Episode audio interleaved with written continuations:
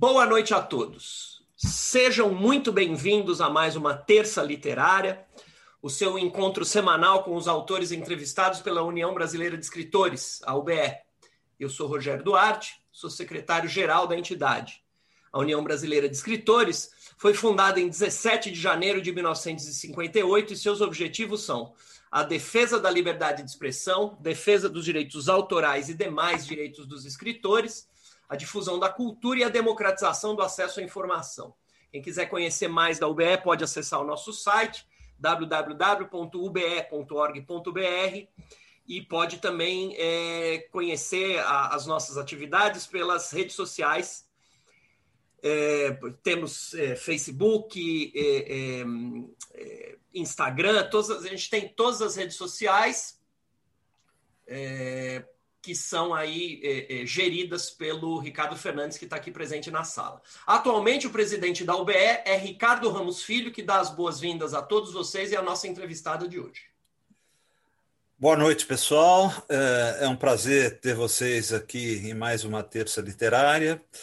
É, esse encontro já tradicional que a gente faz é, e conversa com escritores importantes, e hoje nós estamos recebendo aqui a Graça Gaúna, que ela seja bem-vinda, e estamos todos muito curiosos para conversar com ela e, e, e conhecermos um pouco melhor o trabalho dela, tá bom?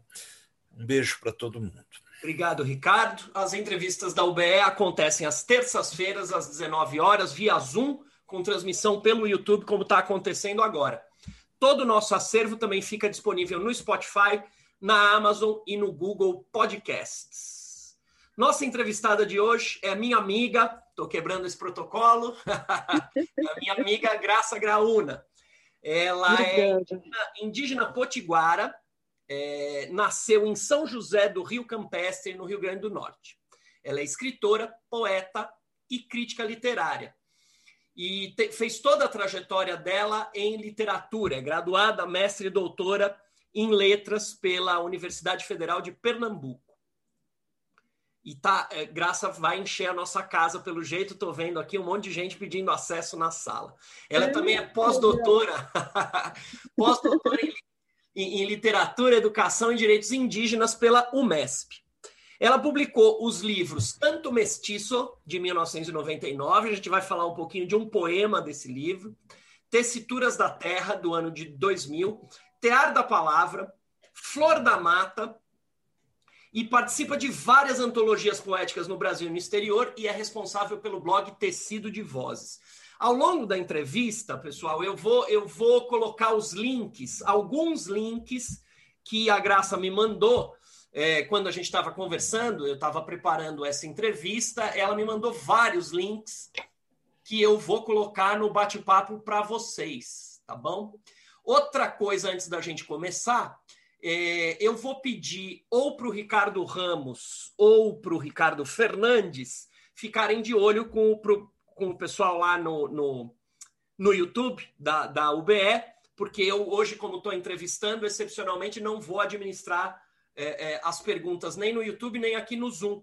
Então, vou pedir, o Ricardo Fernandes, então, acho que está tá se, se, se propondo aí. Obrigado, Ricardo. Então, é, Graça, a gente costuma fazer assim: é, a entrevista. É, é, entrevista, entrevistador entrevistado, eu e você, por cerca de 40, 45 minutos.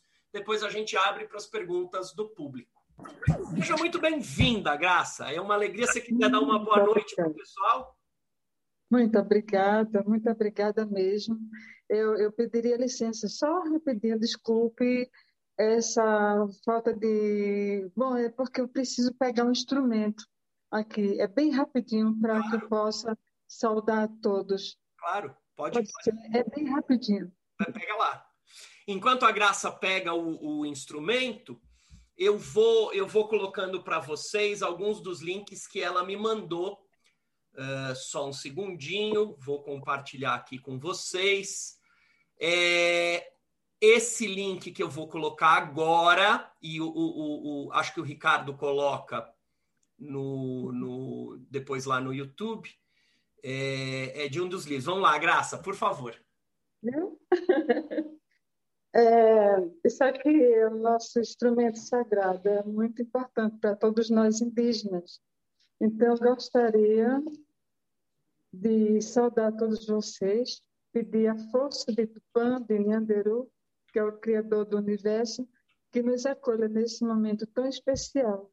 Eu me sinto muito grata e estou aqui desde já segurando um pouco o choro para dizer desde já muito agradecida, gratidão por esse momento tão especial. E os encantados nos acolham. Obrigado. E nos guiem nesse momento, não só de hoje, mas todos os dias. O que você está fazendo por mim nesse momento não é só para mim, por mim, Graça Grão, mas para todos os indígenas. Eu sou filha de Tupã, eu sou potiguara do Rio Grande do Norte. Eu sou potiguara nessa terra de Tupã. E eu quero dizer que eu estou muito feliz pelo fato de estar aqui. Essa oportunidade que vocês estão dando para a gente poder compartilhar é, os nossos saberes. Né? Eu não estou sozinha aqui nesse momento. Esses maracás representam a ancestralidade. Então, novamente, gratidão. Graça, eu é que estou muito grato por estar aqui com, com, com a tua presença.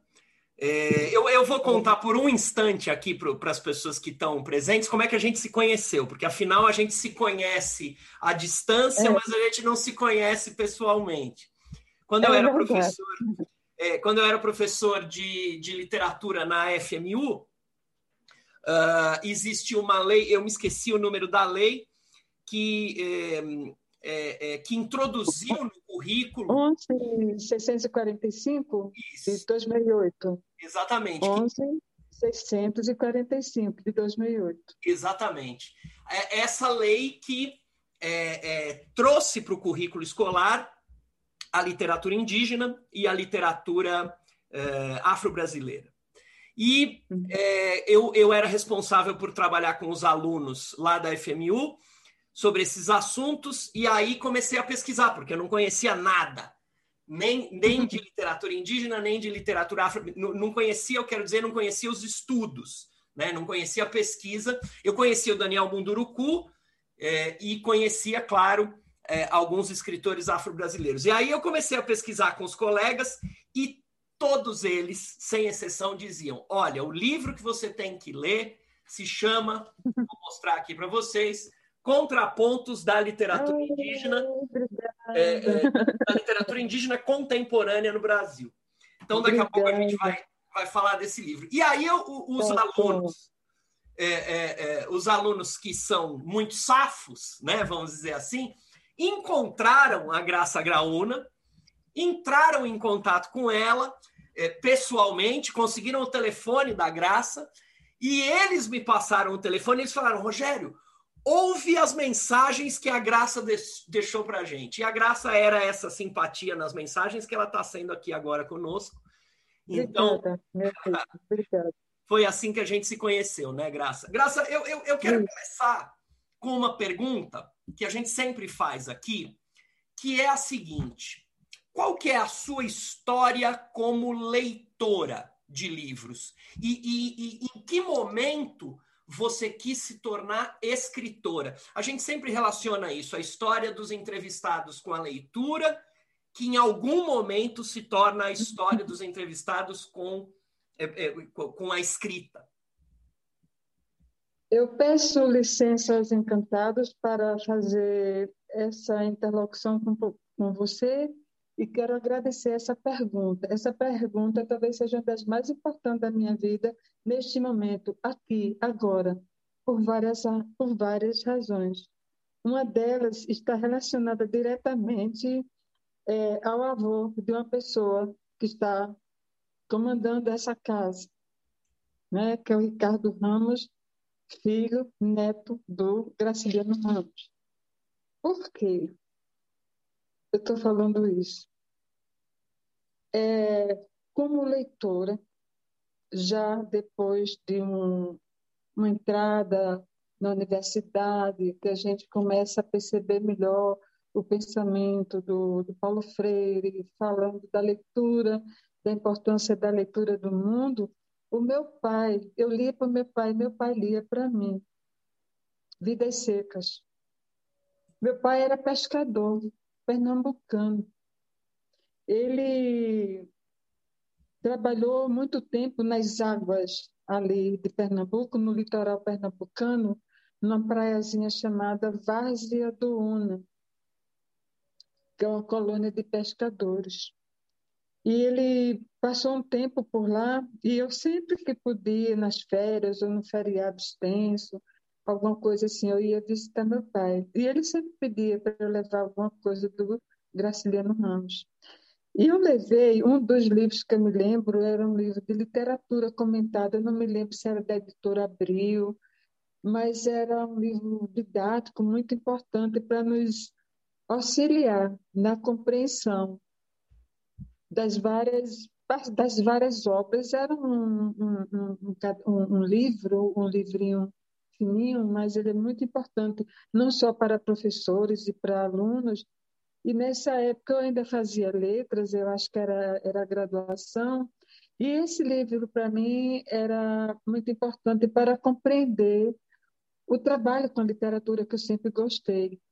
E o Graciliano Ramos, nessa coleção é, Literatura Comentada, é, era um dos livros que meu pai sempre gostava de ouvir porque eram trechos pequenos e a, a pessoa que não me lembro quem era o crítico desse, desse livro, mas ajudava, despertava na gente. Então, é, meu pai lia o livro que eu levava para ele, ele era tinha um cheiro de fumo, de palha, que meu pai fumava, fumo de palha. Ele acendia um cigarrinho e botava na, na orelha e o, e o livro, esse livro, ele tinha cheiro de barro, cheiro de terra, cheiro de mangue, cheiro de roçado, cheiro de mato, sabe? E eu acho que eu, quando você fez essa pergunta, não é só uma questão do imaginário, é de uma vivência mesmo com meu pai. Porque meu pai lia muito pouco, mas ele era muito seletivo. E um dos livros que ele gostava muito de ler era Vidas Secas. E eu, eu aprendi com esse universo, né, porque eu sou nordestina, meu pai é de Pernambuco, eu sou do Rio Grande do Norte, minha mãe é do Rio Grande do Norte, e esse universo fica na vida da gente. Dentro também do contexto indígena, então, é, ser brasileira, ser nordestina, ser indígena, eu acho que faz um tipo de leitor não sei, eu não digo que eu sou uma leitora especial, mas eu acho que nós aprendemos muito nesse mundo, a leitura de mundo, né? Que eu aprendi a perceber melhor quando comecei a perceber o pensamento do Paulo Freire, lendo o mundo, lendo meu pai, escutando meu pai, minha mãe também, mas meu pai lia mais. Meu pai lia muito. Minha mãe tinha leitura de mundo, mas meu pai tinha também a leitura de mundo, ele era leitor, embora de não muitos livros, mas era o essencial para mim, que eu achava importante, e isso para mim tem uma, um peso muito forte. É, eu acho que me ajuda na minha resistência, sabe? Tem horas que eu me vejo sem a Vitória também. ela é tão bonita. Ela é tão forte. Porque de vez em quando a gente pega o cachimbo, né? Assim, para é, pedir proteção onde a gente está. E sim, a Vitória faz isso. No momento que ela circula a casa, ela e Fabiano e os filhos, e Baleia.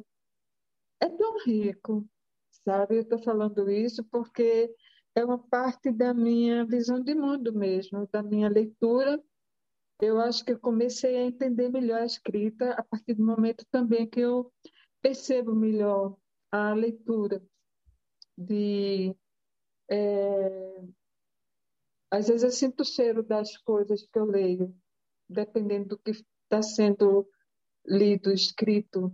A secura na boca quando você está falando de, um, de uma paisagem seca, feito o Nordeste, né? quando não está chovendo. A gente sente, quando está lendo alguma coisa, eu sinto a minha boca seca. ou fazendo frio, se depende do, da, da leitura. Eu não sei, eu sou desse jeito. Eu não sei se respondi a tua pergunta, é que eu estou muito emocionada. É, é, é, aqui. Nós, nós também estamos. Eu, eu, principalmente. E como é que você foi, como é que você virou escritora, Graça? Como é que você virou poeta? Eu não sei se se vira poeta. Eu acho que é necessidade, sabe, Carlos, que eu não, nunca me preocupei. Ah, eu vou ser assim. Eu fui descobrindo depois que eu as coisas que eu escrevia antes de botar o pé na universidade mesmo, mas eu não tinha essa consciência crítica que eu tenho hoje, estudando depois. Mas eu não me coloco poeta. Eu não, acho que eu sou poeta. Eu sou uma pessoa que escreve e eu penso que é, os lugares por onde eu já andei, o lugar onde eu nasci, a, a minha vida na, na condição de indígena, me faz perceber e achar o belo onde geralmente as pessoas não acham beleza. Então, ser indígena para mim, desde muito cedo, criança mesmo, que é ao mesmo tempo um sofrimento, pela visão, pelo, pre preconceito que se tem, aí eu comecei a perceber uma raiva que eu comecei a ter diferente das Jairas, né? Mas uma raiva no sentido de poder ter a capacidade de falar alguma coisa, de expressar algo. Isso eu tenho desde criança. Eu vim perceber que eu tinha um, vamos dizer assim, que a gente chama de jeito, não é? Um jeito de escrever, um jeito de falar, um jeito de ser e de viver. Aí fui percebendo que esse ritmo e a vida foi traçando para mim, trazendo possibilidades eu acho que é isso, sabe? Lendo o mundo de uma maneira diferente. Porque, ó, Carlos, isso aqui para nós é, é uma escrita. Você dá para ver o que é? Dá, dá, dá sim. É, é, é, é um colar indígena, né?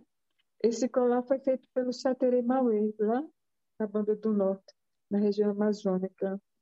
Um colar ele é mais do que uma metáfora de escrita, que aqui tem um trabalho coletivo.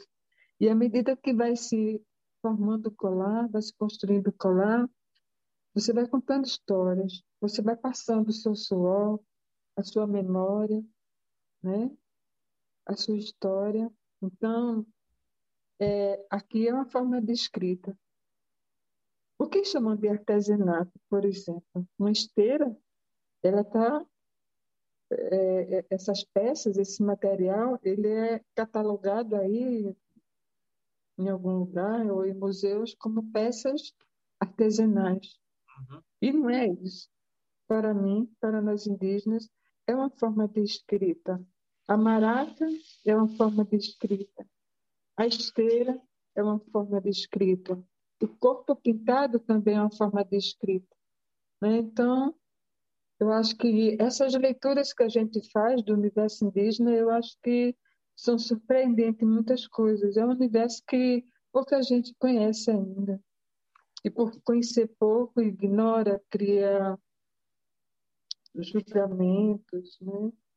E talvez o fato da minha escrita aprender, mas é um compromisso de defender a cultura que eu pertenço, sabe? Uhum. Então, não tem uma coisa assim compartimentada, é tudo junto mesmo. Então, história, poesia, tudo para mim tem essa ligação muito forte. Não só para mim, os indígenas em geral. Quando a gente está falando ou de história, está falando de poesia ao mesmo tempo, tanta coisa. Eu não sei se está me fazendo entender.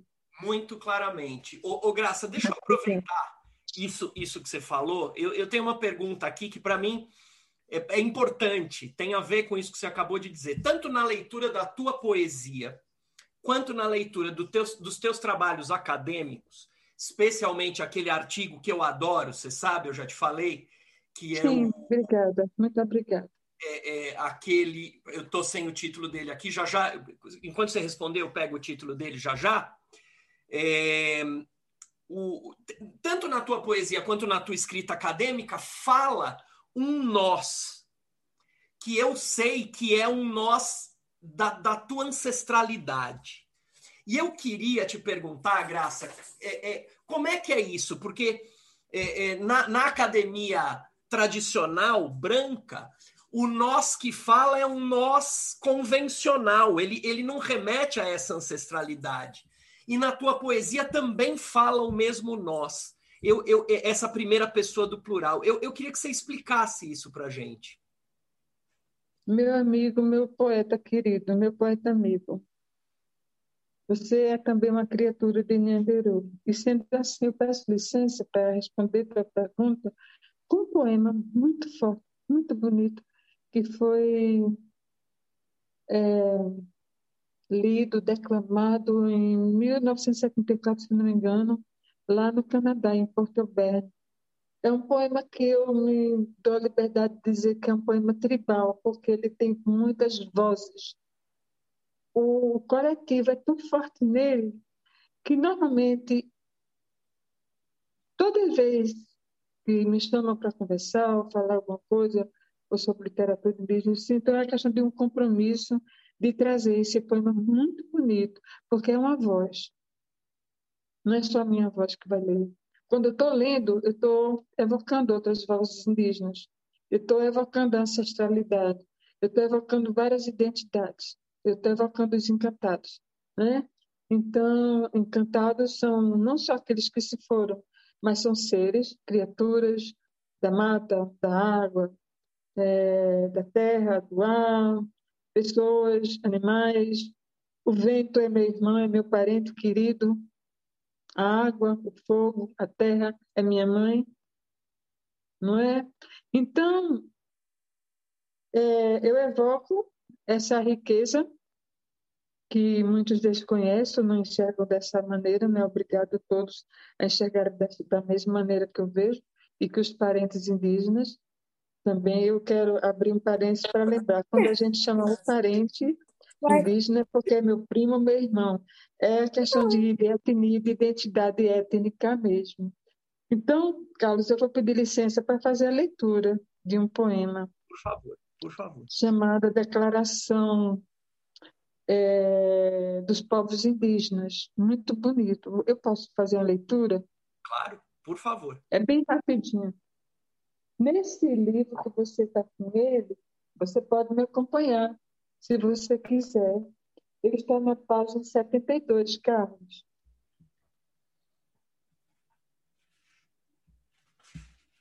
Na página 72, já na metade da página. Sim. Eu Aqui. te convido, nesse momento, quando chegar lá no finalzinho, mais, eu gostaria de que você pudesse ler comigo os três últimos versos, se você puder. Tá ótimo. Pode ser? Claro, vai ser uma honra para mim. Eu acho que eu vou te pedir para ler comigo é, a penúltima e última estrofe. Pode ser? Pode, claro. Porque você é meu irmão das letras. Então vamos. Tá certo? Porque Por eu te quero muito bem. Obrigada, viu? Só que coisa linda.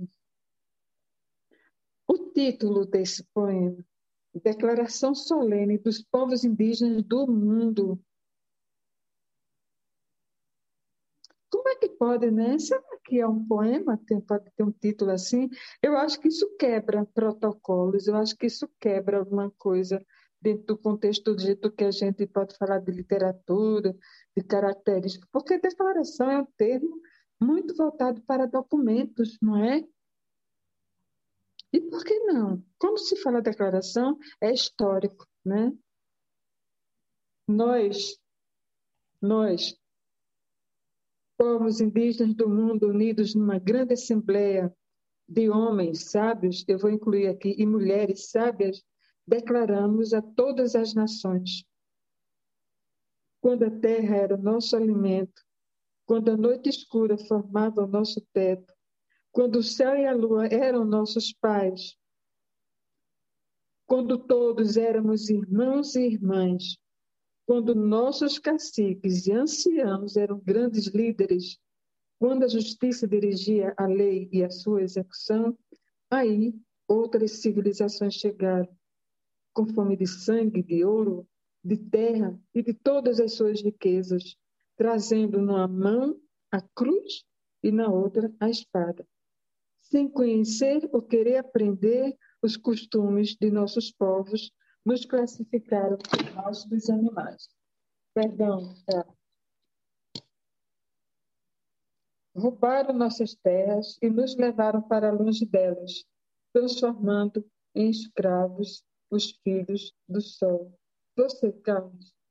Entretanto, não puderam nos eliminar, nem nos fazer esquecer o que somos, porque somos a cultura da terra e do céu, porque somos de uma ascendência milenar e somos milhões. Mesmo, mesmo comigo, mesmo, mesmo que, que o nosso universo seja destruído, destruído nós, nós viveremos por mais por tempo, mais tempo que o império da morte. Da morte. Eu não poderia deixar de trazer essa voz tribal, esse nós, essa voz coletiva.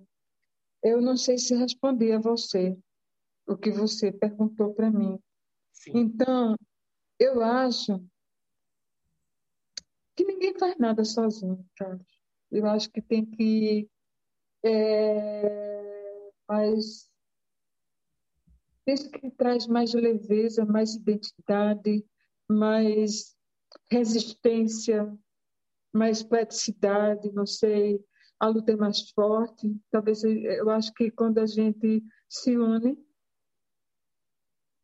que nesse momento, quando você lê comigo, nós somos um, sabe? E eu acho que é esse chamado forte que a poesia, a literatura indígena, ela clama isso, talvez pelo fato de ser tão excluída. Ela veio aparecer em alguns manuais há pouco tempo e, e muitos é, rejeitam a, a, nossa literatura. E porque a nossa literatura sempre existiu. Certo? Uhum. Ô, Graça, vamos, vamos falar um pouco disso, porque a, a, literatura indígena ela tá, ela tá aparecendo um pouco mais hoje, né? Bem mais do que, sei lá, 30 anos atrás. É, e o Mas teu trabalho. Existe, né? já, já existia. Eu acho que talvez aí você vê, por exemplo, como você falou, décadas aí, 30, 40. É... Olha, vê só, eu venho escrevendo há bastante tempo, mas a questão da visibilidade da construção de escritora, ela aparece depois, no sentido do reconhecimento. É, me parece que você tem que botar o pé na universidade, se formar, ter um título de doutor, alguma coisa, que, com todo respeito, todo respeito, eu digo assim, eu tiro uma brincadeira, mas ela é séria no sentido, no sentido de que eu ah, estudei, fiz isso, aquilo, aquilo outro, e costumo dizer que os títulos que eu tenho é para comprar uma tapioca fiado, né? considerando que é nossa, nosso alimento é o pão nosso de cada dia, tapioca, enfim. Mas comemos outras coisas, logicamente. Mas eu quero dizer que talvez seja a falta de um olhar. Eu vou dar, até falar em delicadeza, de, de olhar para o outro, de dar um espaço para o outro, de ouvir o outro. Eu acho que isso ainda vai ter um tempo muito grande, sabe? Então, é, o fato de estarmos aqui, né, de nós, eu ultimamente eu faço muita questão sempre dizer nós existimos. Estamos aqui, nós existimos, sabe? Logo que eu entrei na universidade, logo que eu, é, assim, antes mesmo de entrar na universidade, no sentido de, de trabalhar, eu nunca, dificilmente eu dizia que eu era indígena, com medo da rejeição. Porque existe essa rejeição. Ah, esse povo aí, esses índios aí. Então, depois que eu tenho a possibilidade de ter um emprego, de construir os livros, de ter mais ou menos um, um, uma posição, né? Digo assim, dentro da sociedade, você é professora, você é escritora, tal e tal. Tudo isso é muito importante para mim, Carlos, mas eu digo, é muito importante para mim o reconhecimento da minha condição de indígena. Eu sou mãe, sou avó, eu tenho oito netos. E cada um tem o seu ritmo, todos nós temos o nosso ritmo, mas somos o que somos. Em qualquer lugar do mundo a gente leva a nossa identidade indígena. Eu não tenho que estar usando cocar para dizer o que eu sou. Então, eu acho que é essa parte que você pergunta sobre esse reconhecimento da literatura. Se você conversa com Daniel, você já conversou com Alito Krenak e com vários, você vai perceber que todos nós sempre trazemos essa carga assim da nossa história, da nossa é, da realidade que a gente vive, é, da briga que a gente tem no cotidiano para que reconheçam que nós somos. Por exemplo, Carlos, eu é, no estado do Rio Grande do Norte, eu venho do Rio Grande do Norte, ainda é um estado que não há reconhecimento de nenhum indígena oficialmente. E a nossa. Só no Rio Grande do Norte nós temos, eu acho que dentro de aproximadamente mais de 15 comunidades indígenas. Isso é sério, uhum. sabe?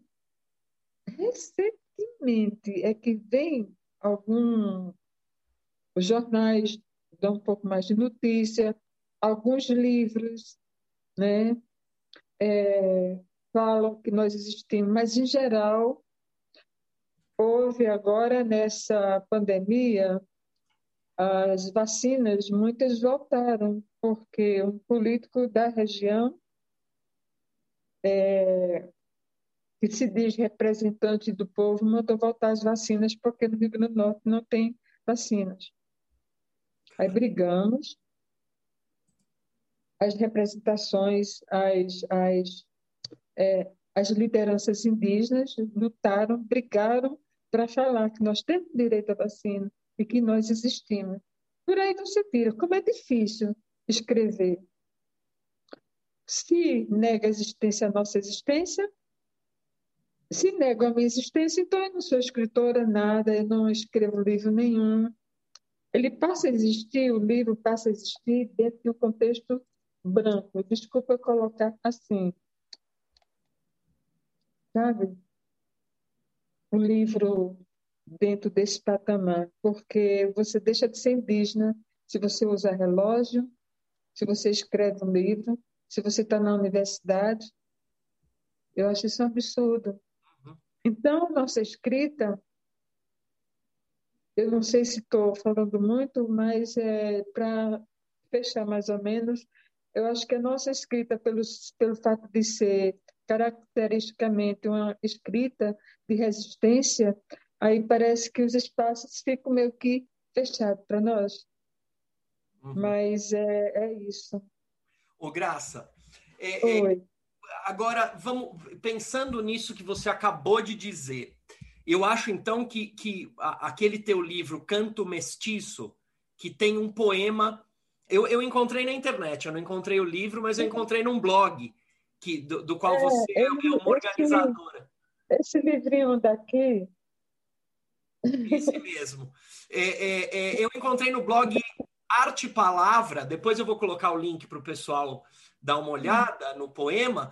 É um poema em espanhol. Você, você criou um poema em espanhol em homenagem a Mercedes Sosa e a todos os é. militantes da justiça, da paz e da liberdade na América Latina. É, é, é, aí eu fiquei pensando, Graça, você me disse eu estou muito maluco, mas eu acho que eu não estou. Eu fiquei pensando o seguinte: é, é, essa integração né? Quer dizer, desses povos todos, quer dizer, é, é, de todos os povos que a gente pode chamar de ameríndios, é, claro que cada um são centenas, eu acho que milhares de culturas, mas é, que, que, que, se veem como irmãs, né? Você sempre diz isso. E aí eu fiquei pensando que isso é, é, o, é o inverso da globalização que, que, que elimina as diferenças, que esmaga as, as, as, é, é, essas culturas, né? Quer dizer, e, e daí um, um poema em, em, espanhol. Eu tô, eu tô doido, Graça? Tô, tô, tô falando não, isso é, não tá... não, mas é uma, é uma loucura boa, é uma, é uma loucuração. tá tudo bem. Isso, isso é importante, sentir isso. Eu acho que é uma necessidade muito grande desse encontro. Eu tive a oportunidade de fazer antes dessa pandemia, eu voltei já em fevereiro, já estava os rumores da pandemia. Aí eu pensei assim, não, eu senti uma necessidade extrema, Carlos, de viajar. Uhum. Mais uma vez, sempre nas de acordo com as possibilidades, né, de tempo, de trabalho, enfim, eu peguei umas férias, uma licença, enfim, de trabalho, e eu pensei assim, é, fazer umas viagens pela América Latina, por Ameríndia, como reconhecimento, em busca da minha própria identidade, de reconhecer meus irmãos do outro lado do Atlântico, de reconhecer meus irmãos é, andinos, de, de, de perceber que nós somos muito, muito parecidos, sabe? Nós, é, eu senti muito essa necessidade. E eu acho que a minha escrita eu fico feliz quando eu percebo que do outro lado, seja no Chile, na Argentina, como os Mapuche, por exemplo, né, que entre os, no, no, é, no, no, Chile, né, é, colocando mais assim, eu, eu, eu me sinto feliz quando eu vejo pontos coincidentes nas coisas que a gente escreve e outras pessoas que nos leem, que leiam os textos que eu escrevo, terminam fazendo assim leitura de poesia minha com a poesia mapuche e com outros poetas indígenas. Eu acho isso tão importante. Isso surge naturalmente, uhum. sabe? O Graça, e, e o, poema, o, o, poema que me encantou nessa, nessa, nessa troca que a gente teve aí nas últimas semanas foi a Canção Peregrina. Que se, que se ah. você me se, se, se, você me permitir, eu não sei se você quer ler ou se você quer que eu leia um trechinho, mas eu acho esse ah, eu gostaria, eu gosto. Eu gostaria que você lesse. É bom que eu vi. Eu gosto muito. Sim, é, é um presente que você me dá e, e é importante isso. Você, quando você faz essa pergunta, eu me sinto muito honrada de você dar voz alguma coisa que eu escrevi é diferente. Por favor. Porque, depois eu, eu, eu, leio inteiro, então ele é curtinho para quem está para quem tá nos ouvindo. Eu não sei se eu leio Sim. um pouco. Você quer ler um pouco? Eu acho que você. Eu posso dar uma sugestão? Por favor. Porque ele tem um encadeamento, me parece, se você deixa ele pela metade. Muitas vezes, se você lê trechos, ele parece completo, mas se você puder ler, Claro, por eu favor. Acho que ficaria legal. Claro. Eu, eu gostaria. Uhum. Vou, vou ler então. Canção Peregrina. Eu canto a dor desde o exílio, tecendo um colar, muitas histórias e diferentes etnias.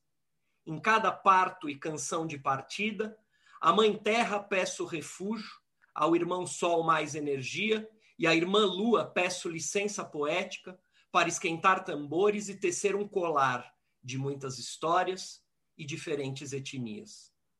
As pedras do meu colar são história e memória, são fluxos de espírito, de montanhas e riachos, de lagos e cordilheiras, de irmãos e irmãs, nos desertos da cidade ou no seio da floresta. São as contas do meu colar e as cores dos meus guias: amarela, vermelha, branco, negro, de norte a sul, de leste a oeste, de ameríndia ou de Latinoamérica, povos excluídos. Eu tenho um colar de muitas histórias e diferentes etnias. Se não me reconhecem, paciência. Haveremos de continuar gritando a angústia acumulada há mais de 500 anos.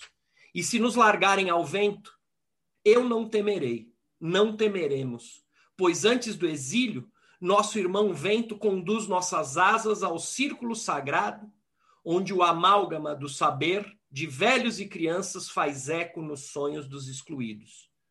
Eu tenho um colar de muitas histórias e diferentes etnias.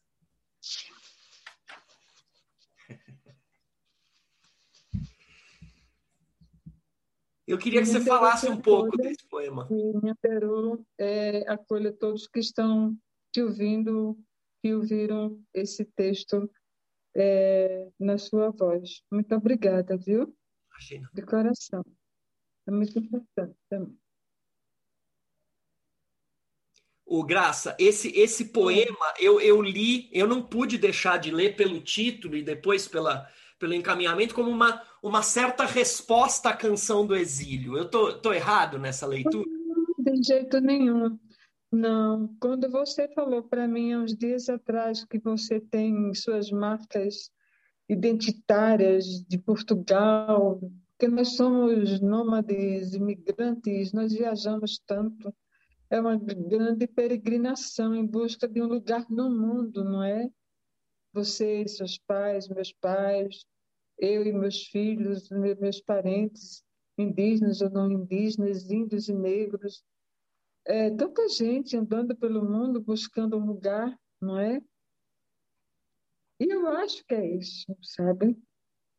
Você é, tem o, o Gonçalves Dias, você sabe do pertencimento dele indígena. Você sabe que ele tem um traço, uma história indígena, uma descendência indígena. A mãe dele era indígena. Uhum. E, ao mesmo tempo, ele traz a raiz negra dentro dele. Então, ele é, um, ele é uma força muito grande na literatura que precisa ser ainda muito visto, o Gonçalves Dias. Uhum. Né? E eu penso que é isso mesmo, sabe? Não é só que minha terra tem palmeiras onde canta sabiá, né? Mas é sempre a gente está procurando um lugar. É, Ivo Maranhei, em Guarani, não é? Desculpe quem fala bem Guarani, que eu, eu é, botei a minha fala assim, mas significa terra sem mares. Aqui eu estou falando de, de uma busca. Eu estou buscando uma terra sem mares, onde os deuses, os homens, as pessoas possam ainda ouvir os deuses e que os deuses escutem os homens. Eu acredito que existe essa terra sem mal, que é um mito do povo guarani e que em geral os indígenas eles estão sempre em busca da defesa do seu território, sabe que é uma ameaça constante que a gente está passando no dia a dia, sabe? Uhum. E esse poema ele traz isso. Ele conclama que as pessoas, negros e índios ou não brancos, todos, que somos filhos da terra, que a gente possa ter essa consciência que somos filhos da terra. Uhum. Mas nem todos pensam assim. Aí eu acredito e com a força da barata. Ô, Graça, no, no mês passado. Aqui está o universo. Aqui está o universo. As pedrinhas do rio. Pedrinhas do rio. O, o... Cimentos. No, graça... Não é artesanato, não é artesanato, Carlos. Isso aqui é uma identidade. É uma escrita, como você falou. É um né? instrumento né? sagrado, é um é, é identidade mesmo, é identidade mesmo, é, tem a mesma força que um... Legal. O, o, o, Graça, no mês passado você participou da coletânea Cartas para o Bem Viver. É, ah, eu, eu, vou, eu, Se você me permitir, eu vou ler um trechinho de novo, também os presentes. Gentileza, por favor. Essa carta para mim, que eu digo de graça graúna para os ancestrais, se eu não me engano, está assim, uhum. no livro. É, ele está disponível na internet, no e-book. É muito bonito o trabalho que fizeram, porque esse trabalho vai ajudar muitos indígenas, escritores, poetas, estudantes, muitos indígenas que estão passando por é, necessidades terríveis. Esses livros vão ajudar. Não só esse, peço licença, esse livro daqui também, Carlos, é uma coletânea poesia indígena hoje, Sim. muito bonita. Eu participo dele com um poema chamado é, Geografia do Poema. Aqui, esse livro ele também está no, é, é no formato e-book, para quem puder adquirir, e ajuda bastante muitos indígenas que estão precisando. E aqui é só para te dar uma ligeira informação. Quem participa dessa coletânea é o Ailton Krenak, a Eoline Pachamama, é, a Tecai, Aurílio Tabajara, Daniel Munduruku, Edson Krenak, Eliane Potiguara, Fernando Vieira, Geni Nunes, eu, o Gustavo Caboclo, Ian Wapichana, Itainá, Rani, Jaire Esbel, Jamile Nunes, Juliana é, Querechu, Júlio do Rico, Cacaverá, Márcia Moura, Márcia Cambeba, Maria Alice, Olivia Jacopé, Renata Machado Pinambá, Rose Guaicon, Tiago é, Requi, Iago Areiamã e Zélia Puri, todos indígenas. Uhum. Eu, eu acabei de colocar os links que você tinha me mandado, tanto dessa, tanto uhum. dessa coletânea quanto do, do, do, do outro, do Cartas para o Bem Viver. Coloquei as duas para o pessoal. No meu site, no meu blog, tem essas informações todas, viu? Sim, e vou colocar também, claro, o teu, teu, teu site blog, né? Tá certo. Agora ele está tá num formato uhum. elegantérrimo, né? Ele está muito... Eu queria tomar a liberdade de informar essa primeira antologia indígena, que eu acho linda, um dos trabalhos mais bonitos, foi realizado lá em Mato Grosso, uma feira de livros indígenas. Aí aqui também só autores indígenas. Eu acho muito forte esse trabalho. É, esse poema que você leu, Canção Peregrina, também está aqui e tem vários nomes bonitos. Eu digo que são cada nome indígena é um mantra. Também tomo essa liberdade de falar isso. Só, só, falar então o trechinho da, da, da tua favor, carta. Tá certo. Uhum. E a carta diz assim: Quem está na companhia dos encantados não se sente só. Mantenho a crença do nosso jeito, alimentando as boas lembranças do convívio, do bem viver com os antigos, com os meus filhos, com os amigos e os parentes de norte a sul, de leste a oeste. Não sei se é impressão, mas parece que o tempo da distância deu uma esticada e digo mais Sei não. Desconfio que nem mesmo o telefone, com a mais avançada tecnologia, seja capaz de encurtar essa aflição que está pesando em cada um de nós. Queria que você falasse como é que, como é que foi esse último ano, Graça, a partir desse trecho. É muito difícil falar, Carlos. Como você estava falando, o meu espírito estava aqui arrepiado. Eu nunca pensei de sofrermos tanto, não só indígenas, indígenas e não indígenas. Às vezes eu me pego chorando muito, eu não nego que eu choro e não tenho vergonha de dizer que eu choro, mas é, um, é uma dor grande eu choro pelos rios, choro pelas matas, choro pela terra, choro pelos meus filhos, pelos meus netos.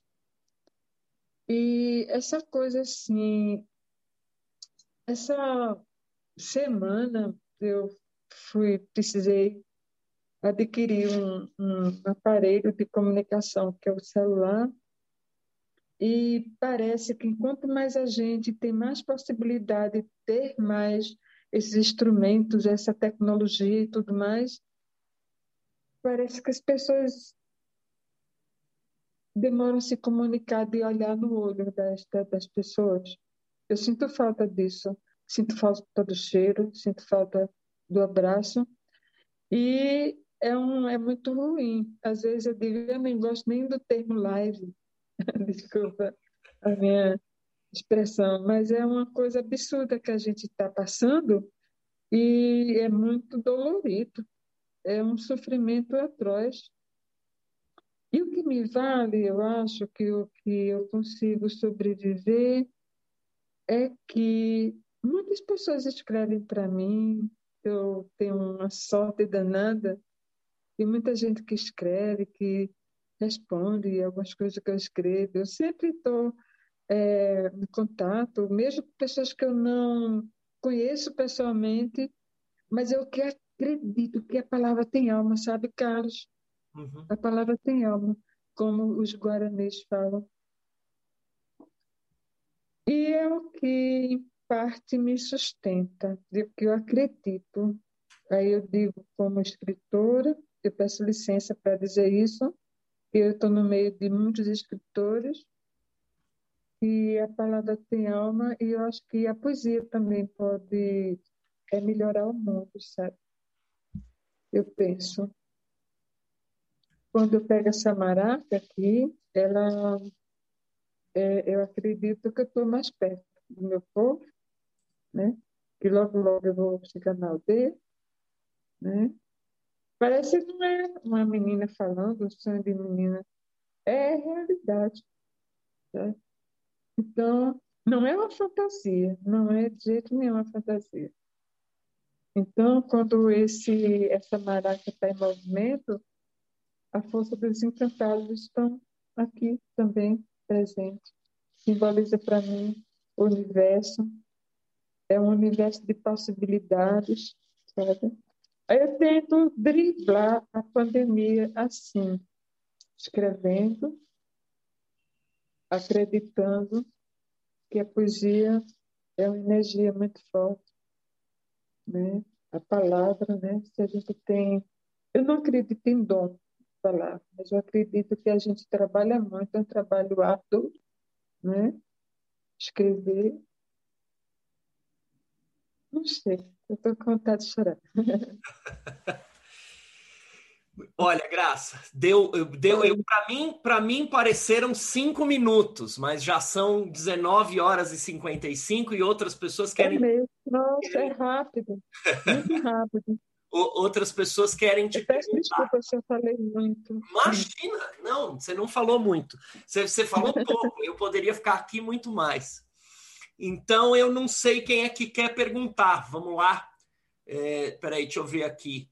É, eu tenho o, uma pergunta do Ricardo Fernandes. Vamos lá, Ricardo. Oi, Graça, tudo bem? Oi. tudo você, bom? Você é uma pessoa muito bonita, viu? Parabéns. Obrigada, você também. Muito gostoso ouvir você, o que você tem a falar. É, eu tenho uma pergunta e, e, tem alguns comentários aqui do pessoal do, do YouTube, a Cristiane, o Renato está nos acompanhando aqui. A Posso Contar falou que está arrepiada, quer comprar os seus livros. Depois seria legal passar o link aqui. Né? E o pessoal está vibrando com a sua entrevista. Oh, legal lá pelo canal do YouTube da UBE. É, eu, eu, fiquei curioso quando você é, comentou né, da, da, dos autores indígenas. Eu queria saber se tem algum que você destacaria ou alguns novos autores indígenas para que a gente possa conhecer também um pouco mais da obra que deve ser tão vasta, né, é, no Brasil inteiro. É, eu normalmente eu fico temerosa com esse tipo de pergunta porque é, deixa a gente na enrascada. Se você cita um, não cita outro, sabe? Então eu acho que talvez a melhor recomendação é eu citei vários nomes aqui, sabe? Vários, vários, vários nomes. Eu falei nessa antologia todos, eu, eu diria assim, para mim, cada nome soa como se fosse um mantra. Então, vou ler aqui. É, se eu falar em um. Lembra daquela pergunta que o Carlos falou? O que é o coletivo? É o nós. Então, se eu digo Ailton Krenak, então é o povo Krenak, tá bom? Se eu digo Aureliano Tabajara, é o povo Tabajara, tá bom? Então, aqui, é, antes do indivíduo, vem o grupo, vem a nação indígena. Então, vamos lá.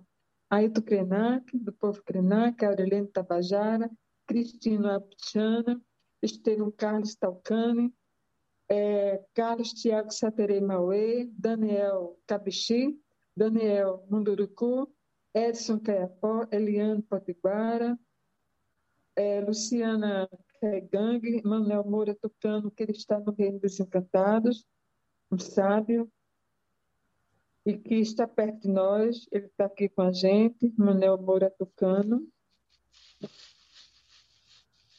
Márcio Bororo, Roni Guará, Rose Waicon, Severiá e Diore e Verônica Manauara. São nomes que eu posso dizer sem medo de errar, são pessoas que eu sou apaixonada por todas essas pessoas e muita gente boa, muita gente nova que está aparecendo. E esses nomes são também, ao mesmo são pessoas que atuam na área da educação. Aqui tem no meio dessas pessoas tem cineastas, educadores, jornalistas. É um mundo que muitos desconhecem, porque, infelizmente, na cabeça de muitas pessoas, nós somos preguiçosos, nós somos ignorantes, nós atrapalhamos o, o progresso não temos direito de viver, nós existimos. Então, assim, eu acho, eu acredito muito que a literatura ela indígena, a literatura negra, a literatura cigana, a literatura dos idosos, a literatura de rua, nossa, é, é linda, é muito bonito. Eu gosto muito dos é, dessa literatura periférica, que não é submissa, não é uma literatura submissa, mas ela é inquieta. Então, todo dia, eu acho, me, é, eu não estou aqui agora só falando da literatura indígena, eu falo na literatura. Essa maravilha que é escrever, essa, essa maravilha que é fazer parte do mundo, criar mundos o outro ler, o outro ouvir, compartilhar. Isso que você está fazendo, né? que eu acho maravilhoso. Essas terças que se multipliquem, né? que sejam eternas. Então, tem muitos nomes, muitos nomes. Então, eu só falei aqui alguns, até para manter a minha, minha é, meu raciocínio aqui, para não estar falando muito, mas alguns nomes. Não sei se respondi. Respondeu sim. Eu queria que você, você está lendo os nomes de um livro, você pode mostrar a capa dessa coletânea? Só Qual deles? Esse eu daqui. alguns nomes. Isso. Essa é uma coletânea, participo dela. Foi. Essa foi. Dá para ver? Deixa eu aumentar aqui. É, não sei como é que posso. Antologia, né? É antologia. Uhum. Eu achei muito rico, assim, que tem uma, uma imagem na capa que é uma pena, e ela depois, elas, junto com a arroba, você tem uma pena, tá. e ela vira uma arroba, aquele símbolo. Eu achei muito bem bolada essa ideia, que não somos um povo atrasado. Hum. Ah, o Rogério está, inclusive, é. passando o um link aqui com todos os seus os seus uhum. Uhum. Tem, tem, um site muito bom chamado, um blog muito bonito chamado Indies Online. É muito bonito. Aí você tem. É, é, muito, é muito legal, muito legal mesmo, assim, esse atrevimento, né? Tem essa capa daqui, esse livro daqui, eles estão disponíveis na internet. Se entra lá no meu site, no meu blog, vocês podem acessar. E acessando esse livro, ele vai ajudar muitos indígenas que estão vivendo, precisando de uma bolsa de estudo, alguma coisa assim, para poder estudar e viver, enfim. São alguns dos. Esse é coletivo. Esse está esgotado, foi que escrevi já faz um, bastante tempo, é, de uma coleção. A editora, ela faleceu, é Tônia Diniz, de Minas Gerais. Ela me deu esse presente e me convidou para participar da coleção Milênio, lá de Minas Gerais. Esse livrinho daqui, ele já está esgotado, não existe. Eu estou com um projeto de fazer, é, ele já tem mais de 20 anos, não tive condições de fazer, comemorar o aniversário desse livrinho, mas eu tenho vontade de trazer ele novamente, assim, não sei como é que vou fazer, mas eu tenho vontade. Antes, não sei, eu quero viver mais um pouquinho para poder fazer uma, uma edição dele. e tem outras coisas que eu estou fazendo. Ultimamente eu estou com um livro na, no Prelo, uma editora chamada Baleia Cartoneira. Baleia em homenagem à baleia de Vidas Secas. É um povo, um pessoal lá do sertão de de Pernambuco e é no, no, no estilo da cartonagem, como se fazia na época da ditadura lá na Argentina, dos escritores que não tinham condições e saíam pedindo aos catadores de papéis e lixo para guardar, trazer os cartões, os papéis para fazer livros. Baleia então, cartoneira. Baleia cartoneira. Baleia em homenagem à, à baleia do Vidas Secas, do, do Graciliano Ramos, e cartoneira porque recupera é uma editora de resistência, é um trabalho de resistência muito bonito, muito forte, bem artesanal, um livro todo costurado, todo feito à mão. Então, esse livro é só de Raikais, chamado Fios da Terra. Fios do, da, da, da, linha do, do, TC, lembrando um pouco aquele mito né, de Ariadne, mas principalmente, entre outros, é a sonoridade, a palavra fios que leva a filhos, como a gente fala no Nordeste. Fio, meu fio, minha filha. E junta tudo. Achei que bonito. Tá bom, obrigado, viu, Graça? E parabéns. Eu que agradeço a atenção. Eu que agradeço. Obrigado, Ricardo. Obrigado pela pergunta. Fernando Dezena. Fernando Dezena, próximo a perguntar. Boa noite, Graça. Oh. Para... Parabéns pela sua poesia. Obrigada. Gratidão, gratidão. Ô, Graça, eu gostaria que você comentasse um pouco com a gente sobre as mulheres indígenas. Porque, às vezes, quando fala em índios, índios, parece que não há diferenciação entre sexo. E nós sabemos que, quando houve essa miscigenação, que foi tão é, cantada no Brasil, houve uma miscigenação de homens portugueses com mulheres né, indígenas e não índios, né, na maioria das vezes, não o índio homem com as mulheres portuguesas. É, eu tenho dois antepassados indígenas, né, a parte é, de bisavós, mas antepassados indígenas do dono da fazenda com a mulher indígena da fazenda. Né? Então, eu gostaria que você falasse um pouco é, é, para a gente é, como é que essa, esse é ser uma mulher indígena, é, como é que é carregar todo esse passado desse, porque eu acredito que a mulher sofre muito mais do que o homem, é um sofrimento diferente, muito maior. Então, se você pudesse falar um pouquinho para a gente disso.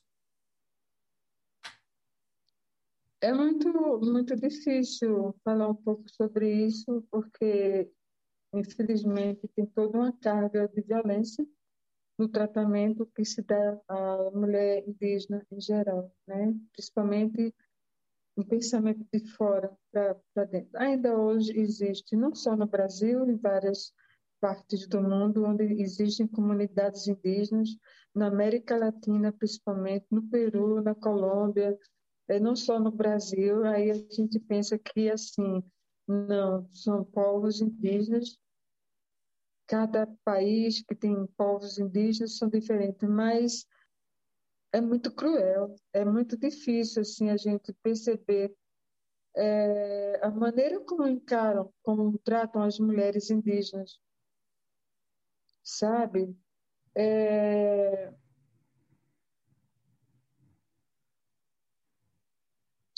há na história sobre a chegada dos estrangeiros no Brasil o abuso constante com relação às mulheres indígenas foi muito forte e que eram tratadas no sentido que eram as prostitutas estrangeiras valiam mais do que as mulheres indígenas. Então, tem encarceramentos, história de encarceramento das meninas, de serem obrigadas a estudar em colégio interno. Eu estudei colégio interno.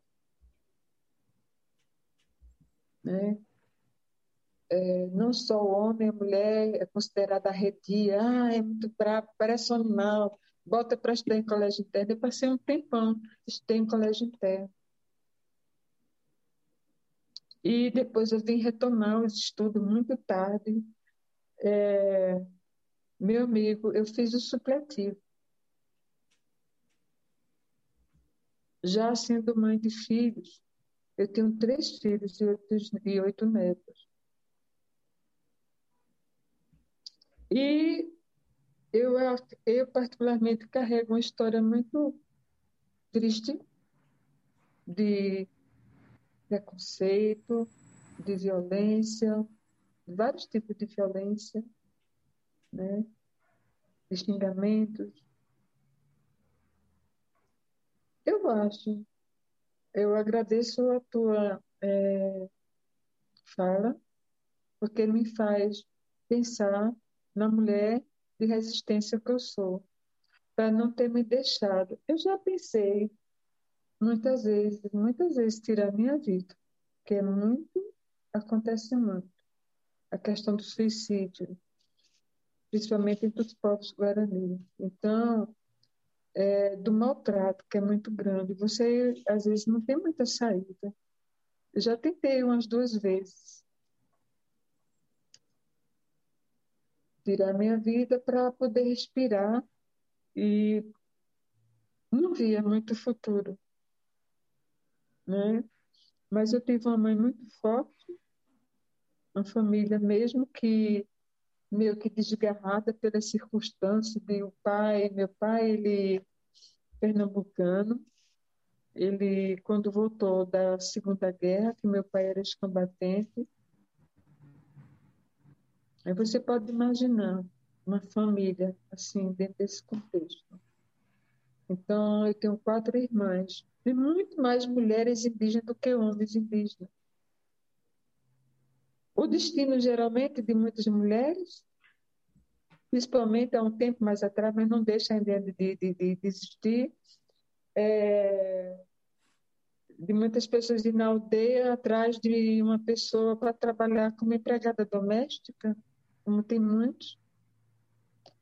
Então, há uma desclassificação, não é vista assim uma mulher indígena. É mais é um bicho é selvagem, que para muito pode ser um elogio, né? mas nesse contexto eu vejo assim, infelizmente, há um desconhecimento muito grande ainda sobre o papel da mulher na sociedade indígena, que é muito forte, muito forte, porque é, no meu caso, do meu povo, que eu sou potiguara, nós perdemos, com a chegada dos colonizadores, o direito de manter a própria língua. Então, hoje a gente vê, com a força de Tupã, e dos encantados, a retomada da língua. Não só existe a retomada de um território, mas a retomada da literatura, por exemplo. Olha, eu agradeço muito a tua fala, que está me fazendo pensar isso e dizer. Então, a gente está retomando a língua, a gente está retomando a nossa literatura, a nossa história, a nossa memória é o nosso jeito de ser e de viver. Você não imagina como eu estou agradecida por essa fala sua e pelo convite que Carlos me fez. Porque há necessidade muito ainda, muito grande, que haja um olhar generoso para os povos indígenas, para as mulheres indígenas, para as crianças indígenas, para os velhos indígenas, os velhos e as velhas indígenas. Eu sou uma velha indígena, eu sou anciã. E não é fácil, sabe? Quando a gente está fora da nossa terra, viver na cidade grande com um olhar inquisidor para a gente. Né? Se a mulher não indígena é maltratada, a indígena você pode fazer uma ideia de como é assim. Desculpa, eu queria falar de coisas mais bonitas. Eu sou uma pessoa cheia de esperança, mas nem sempre o que eu escrevo traz um final feliz. Eu não, eu não consigo, porque a história é muito difícil para a gente. Você me perdoa por falar assim. Imagina, imagina. Agradecemos a sua presença. Perfeitamente. Agradecemos a sua presença aqui. Eu acredito que emocionou Obrigada. a todos. Obrigada. E, e, e, a, e, a, gente tem muito que fazer ainda por esse, por esse Brasilzão e por, por muita Obrigada. coisa, na é verdade. Tá? Obrigado você, Obrigada. parabéns pela poesia. Obrigado. Obrigado, Fernando Dezena. Olha só, a gente tem é, a Luciene, que quer fazer uma pergunta, depois o Ricardo e a gente vai para o encerramento. Pode ser, Graça? Tá bom, tá certo. Luciene, sua vez.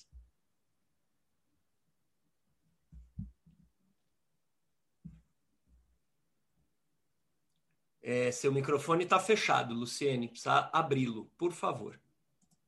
É, Rogério. Desculpa. Rogério, eu também tenho uma pergunta. Só, ai, só, só um instantinho, Dulce, só um instantinho.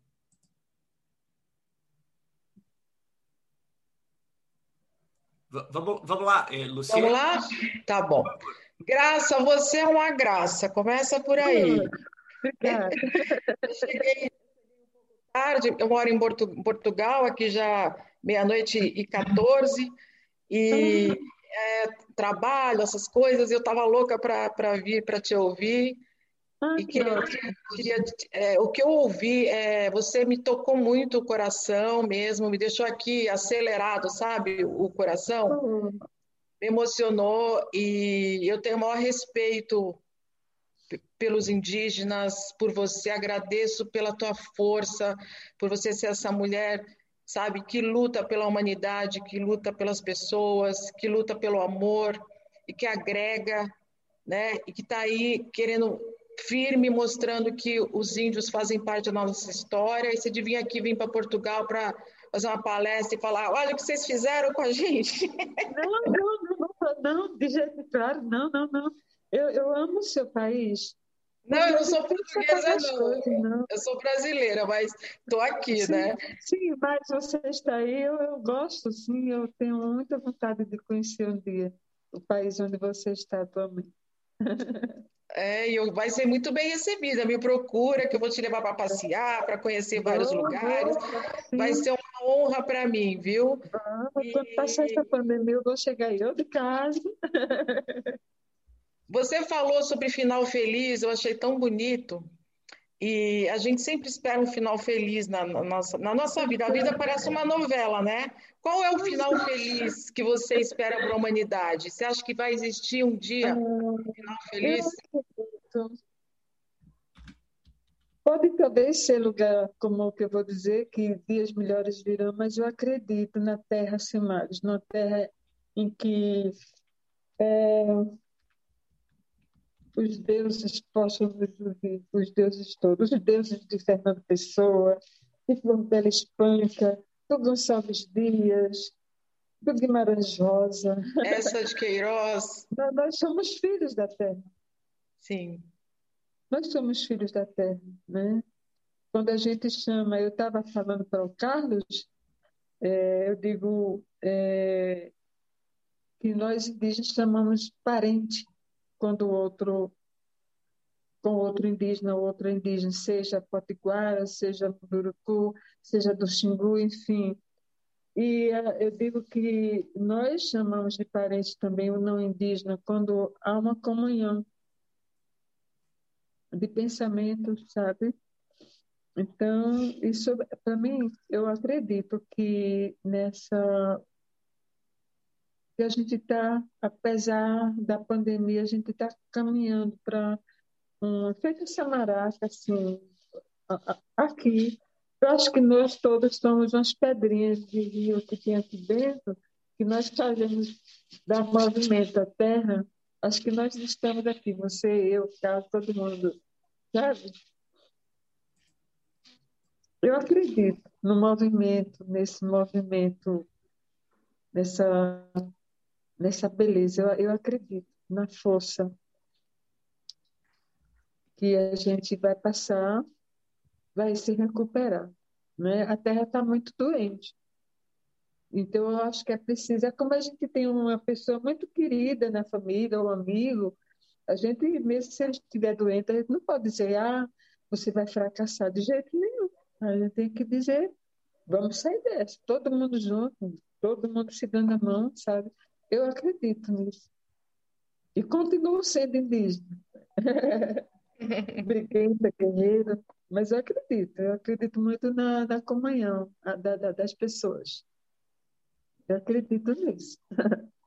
Você é amor, né, Graça? Você, você é amor. Também. Você transfere, você transpira amor. E muito obrigada. obrigada tenho, ó, também, também tem um lado índio aí. Meu olho é bem puxadinho, ó. Sou loirinha, mas tem índio, tem negro, tem caboclo, né? O papai é, é caboclo, uhum. presidente italiano, tem índio, é uma mistura tão fantástica, né? E uhum. eu, eu deixo aqui o meu aplauso, meu beijo para você. Espero um dia poder abraçá-la de verdade. Eu também, espero. Muito bem. A esperança é muito. Gratidão. Fica com o fã. Obrigado, Luciene. Que bom estar aqui com a gente. Dulce, me desculpa, aquela hora eu, eu, eu agora eu aqui tô vendo que você fez uma pergunta lá no comecinho. Eu, eu te peço desculpa. Pode pode pode fazer tua pergunta, Dulce.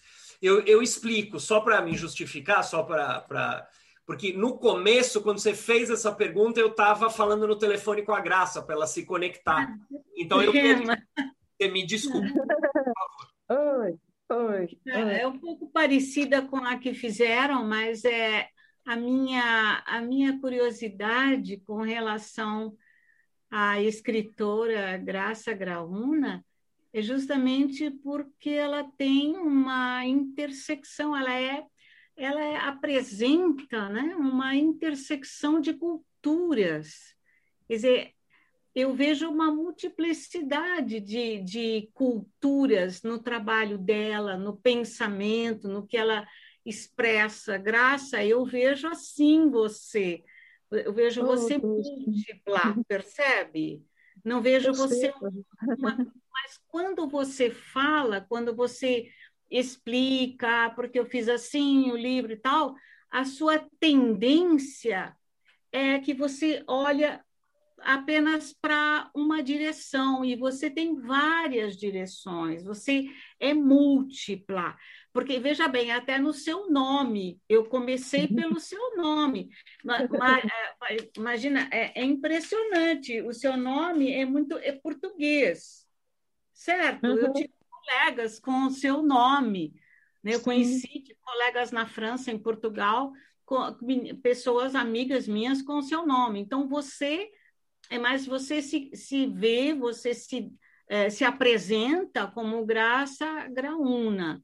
Então, eu, eu queria saber o seguinte: você tem uma escolha consciente de que você realmente a sua direção maior é indígena e você não não quer quase não digo rejeitar mas deixa de lado, assim, quer dizer, não, não, não tá, no seu discurso não aparece muito. Então, agora, no final, você disse, ah, sim, na colonização, não é? Porque ficou essa marca da, com relação às mulheres, isso é muito triste, isso é horroroso, é abominável, uma coisa muito triste. Mas você é, vence isso, você, você é um exemplo de que pode ser de outra maneira e que deve ser de outra maneira, mas porque você é múltipla.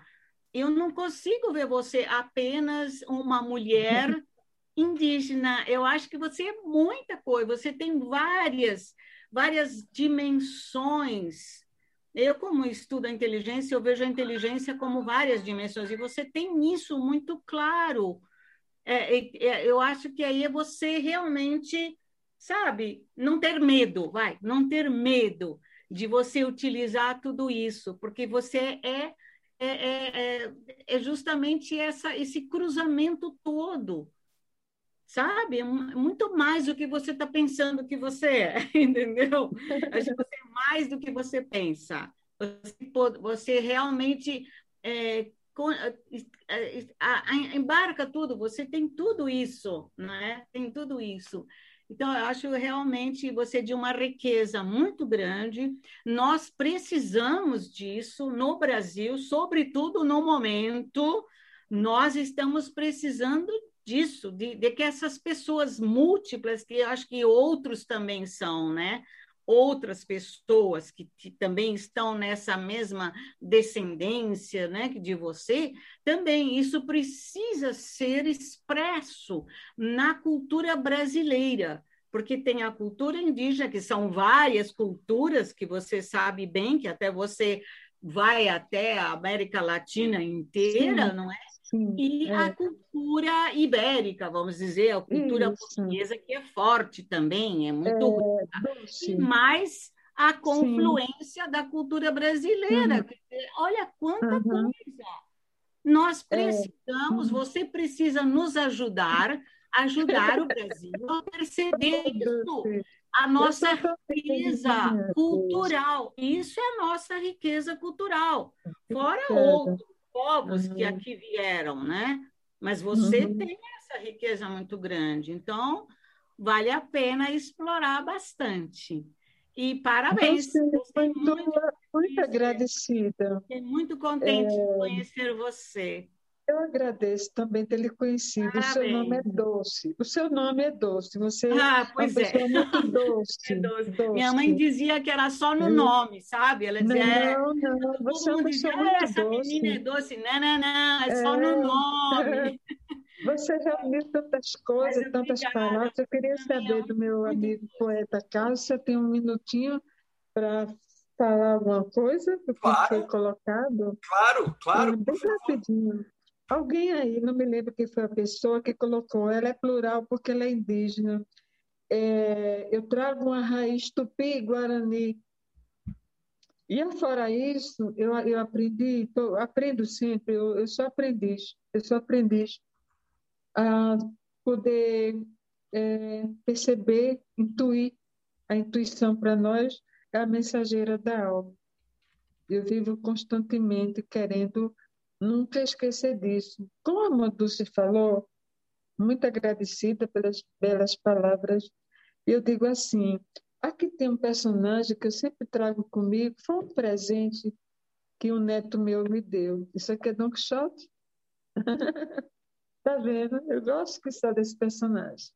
Uhum. Um velhinho inteligente, corajoso, e sair pelo mundo, né? Magricelo, é, subtraído de tantas coisas, né? excluído só pelo fato de ser velho. Então, esse Don Quixote é, um, uma, um, é mais do que um personagem da minha vida. É, quando você perguntou sobre a escrita, eu procuro me apoiar nos grandes escritores, naquelas pessoas que me ajudam a enxergar a vida de uma maneira diferente. E o Cervantes, ele fez isso. Ele escreveu, ele estava na cadeia, ele estava preso, né, quando criou Don Quixote. Isso, para mim, é uma grande literatura de resistência. É um dos maiores críticos que eu, que eu conheci. Então, eu não tenho por que estar brigando com o mundo. Ah, eu sei que tem uma parte lá da história dos espanhóis que chegaram, perturbaram pintar e bordado com os povos indígenas, mas a gente tem que ver tem as diferenças, né? Tem muita gente boa no mundo. Então, é, muita gente boa que cruza a minha vida, pessoas maravilhosas. Isso me ajuda a. Eu acho que eu tenho uma missão de trazer, por meio da palavra, é, eu, eu, sou tão pouca assim, eu não tenho muito conhecimento, mas eu acho que é uma forma de, se Nhanderu permite, do pão, os orixás, os encantados. Eu não acredito em, em autoajuda, eu não estou falando disso, mas eu acredito numa literatura, num texto de cura, é diferente para mim. Uhum. Então, eu acho que a palavra para mim ela tem essa força. Ela me faz andar e, ter, e respirar, principalmente respirar. Então, é, a minha respiração está naquilo que eu leio, está nas coisas que chegam para mim, que eu acho que eu consigo escrever. É isso, Carlos. Legal. Eu estou muito agradecida a esse momento, muito especial. Desse ano, desse tempo difícil que todo mundo está atravessando. Que presente maravilhoso que você me deu. Imagina, que é isso, Graça. Obrigado. Estou esperando melhor, estou esperando. Muito obrigada, viu? Eu, eu, eu... Olha que para todos vocês, assim, sabe? Essa maraca com a força do Tupã, com a força dos encantados, de Nhanderu, do nosso irmão Fogo, da nossa irmã Ave, do nosso irmão Vento, da nossa Mãe Terra. Felicidades para todos. Obrigado. Ricardo, Se eu vou. Cuidem. Se cuide. Obrigado, uhum. Graça. Deixa eu só pedir para o Ricardo fechar aqui para a gente. Ah, Aí... é verdade, é verdade. E temos uma, uma última fala do, do, do, Ricardo que ele queria falar, acho que ele vai ser rápido. A gente já está nas despedidas. Tá certo. Vou ser rápido, sim, Rogério. E, Graça, eu queria agradecer muito a você. E durante todo o tempo que eu fiquei te ouvindo aqui, é, eu conheço é, alguns indígenas, já conversei com Krenak, já conversei com Daniel Munduruku, Munduruku. É, agora com você, são pessoas que eu respeito muito, que por quem eu tenho profunda admiração. E, e uma coisa que, que eu estava pensando enquanto eu te ouvia falar é engraçado. Falei, a, a, a Graça ela é uma poeta, né?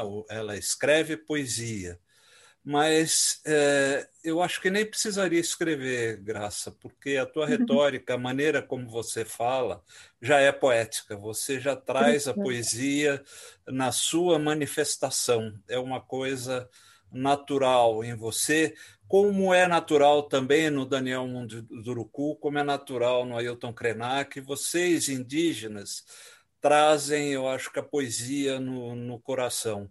Isso talvez faz, com certeza, faz de vocês é, povos muito especiais. Vocês são. É, é, e eu acho que se esse mundo. Vocês são conhecidos como os povos originários. E se esse mundo tiver é, remédio, se esse mundo tiver solução, vai ser pela mão de vocês, vai ser pelo. É, eu, eu tenho essa esperança.